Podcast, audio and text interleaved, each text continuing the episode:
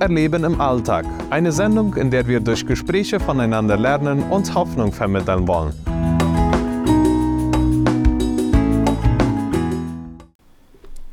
Hallo und herzlich willkommen zu einer neuen Ausgabe mit Gott erleben Alltag. Vorigen Monat haben wir den Tag der Freundschaft gefeiert und passend dazu habe ich heute einen kleinen Input vorbereitet über das Thema der Gemeinschaft. Was bedeutet eigentlich Gemeinschaft? Laut Wörterbuch heißt es das Zusammensein, Leben in gegenseitiger Verbind Verbundenheit. Als Gott den Menschen schuf, Adam und Eva, war es sein Ziel, eine tiefe Gemeinschaft mit ihm zu haben. Adam und Eva hatten diese tiefe Gemeinschaft mit Gott. Wir lesen in 1. Mose 3, Vers 8 folgendes. Am Abend, als ein frischer Wind kam, hörten sie, wie Gott der Herr im Garten umherging. Dies lässt uns schlussfolgern, dass Gott Gemeinschaft mit Adam und Eva pflegte. Aber leider durch den Sündenfall wurde diese tiefe Gemeinschaft zerstört und der Mensch musste den Garten Eden verlassen. Und somit hatte er auch das Privileg, eine enge persönliche Gemeinschaft mit Gott zu haben, verloren. Nach viele Jahrtausende kam Jesus auf die Welt, um für unsere Sünden zu sterben. Und durch dieses Opfer, das er brachte, haben wir die Möglichkeit, nach dem Tod wieder diese persönliche Beziehung, diese persönliche Gemeinschaft mit Gott haben zu dürfen. Aber da kommt uns diese Frage, was ist denn eigentlich in dieser Zwischenzeit, in der wir jetzt leben? Können wir da eigentlich eine Gemeinschaft mit Gott haben? Ist das möglich?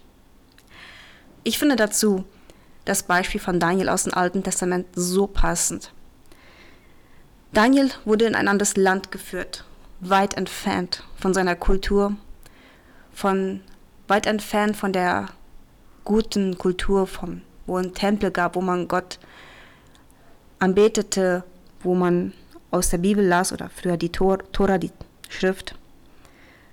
Er lebte sehr weit entfernt davon.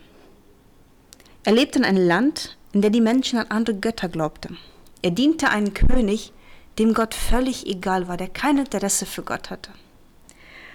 Und da lesen wir in Daniel Kapitel 6, Vers 11, als dann einige eifersüchtig wurden auf Daniel, da er eine sehr hohe Stelle beim Königshof hatten und ihm irgendwie loswerden wollten, hatten sie einen Plan und nämlich verführten sie den König und sagten, lass doch ein Gesetz rauskommen, dass 30 Tage lang keiner etwas von einem anderen Gott erbitten darf, außer von dir.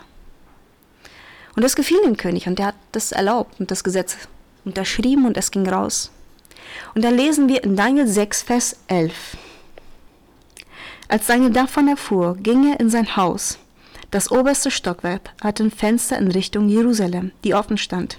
Hier kniete er nieder und betete zu seinem Gott und dankte ihm, wie er es auch schon sonst immer dreimal am Tag tat. Daniel war ein gottesfürchtiger Mann. Wir lesen, dass er dreimal am Tag zu Gott betete und dass ihm auch nichts davon abhielt. Auch wenn der König damit drohte, die Person, die sich nicht an dieses Gesetz hielt, wurde in der Löwengrube geschmissen. Er hatte keine Angst davor.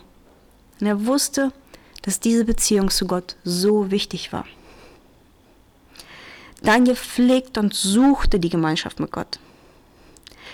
Wie sieht es heute eigentlich bei dir aus? Suchst du auch diese Gemeinschaft mit Gott? Wir können diese Gemeinschaft mit Gott sehr gut vergleichen mit einer Freundschaft oder mit der Ehe. Kannst du es dir vorstellen, Gemeinschaft mit jemandem zu haben, mit dem du keine Zeit verbringst? Mit dem du nie sprichst? Ich kann es nicht. Wir haben heute einen Terminkalender, der ziemlich vollgepackt ist. Programme, zu denen wir fahren müssen, Termine, die auf uns warten, Arbeit und so weiter. Da ist uns manchmal schwer, Zeit zu finden, um ruhig zu werden, um zu beten, um die Bibel zu lesen. Ich persönlich glaube nicht, dass Gott von uns erwartet, dass wir drei Stunden am Tag die Bibel lesen, was auch nicht schlecht ist. Ich verstehe das vielmehr so, dass er möchte, dass wir uns in seine Gegenwart befinden. Das heißt, den Tag mit ihm beginnen. Ihm den Tag anbefehlen, uns bewusst werden, dass wir ihn brauchen. Dass wir mit Gott sprechen und auf ihm hören. Natürlich gehört das Bibellesen auch dazu. Das ist eine sehr gute Eigenschaft und die uns hilft, im Glauben zu wachsen. Er möchte, dass wir den Tag bewusst in seiner Gegenwart leben und uns bewusst werden, dass wir nur durch ihn leben. Und dieses bewusst mit ihm durch den Tag gehen erfüllt uns mit einer Liebe, die auch Früchte bringen kann. Wenn wir den Tag bewusst mit ihm gehen, bewusst in seiner Gegenwart, ist es uns auch viel leichter, die Arbeit, die Aufgaben, die auf uns zukommen, gelassener zu führen.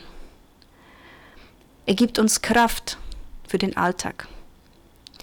Liebe Zuhörer, ich möchte uns Mut machen, die Gemeinschaft mit Gott zu suchen und in seiner Gegenwart zu leben. Das war alles für heute. Ich wünsche euch eine schöne und gesegnete Woche. Sie hörten Gott erleben im Alltag mit Manuela Ketler.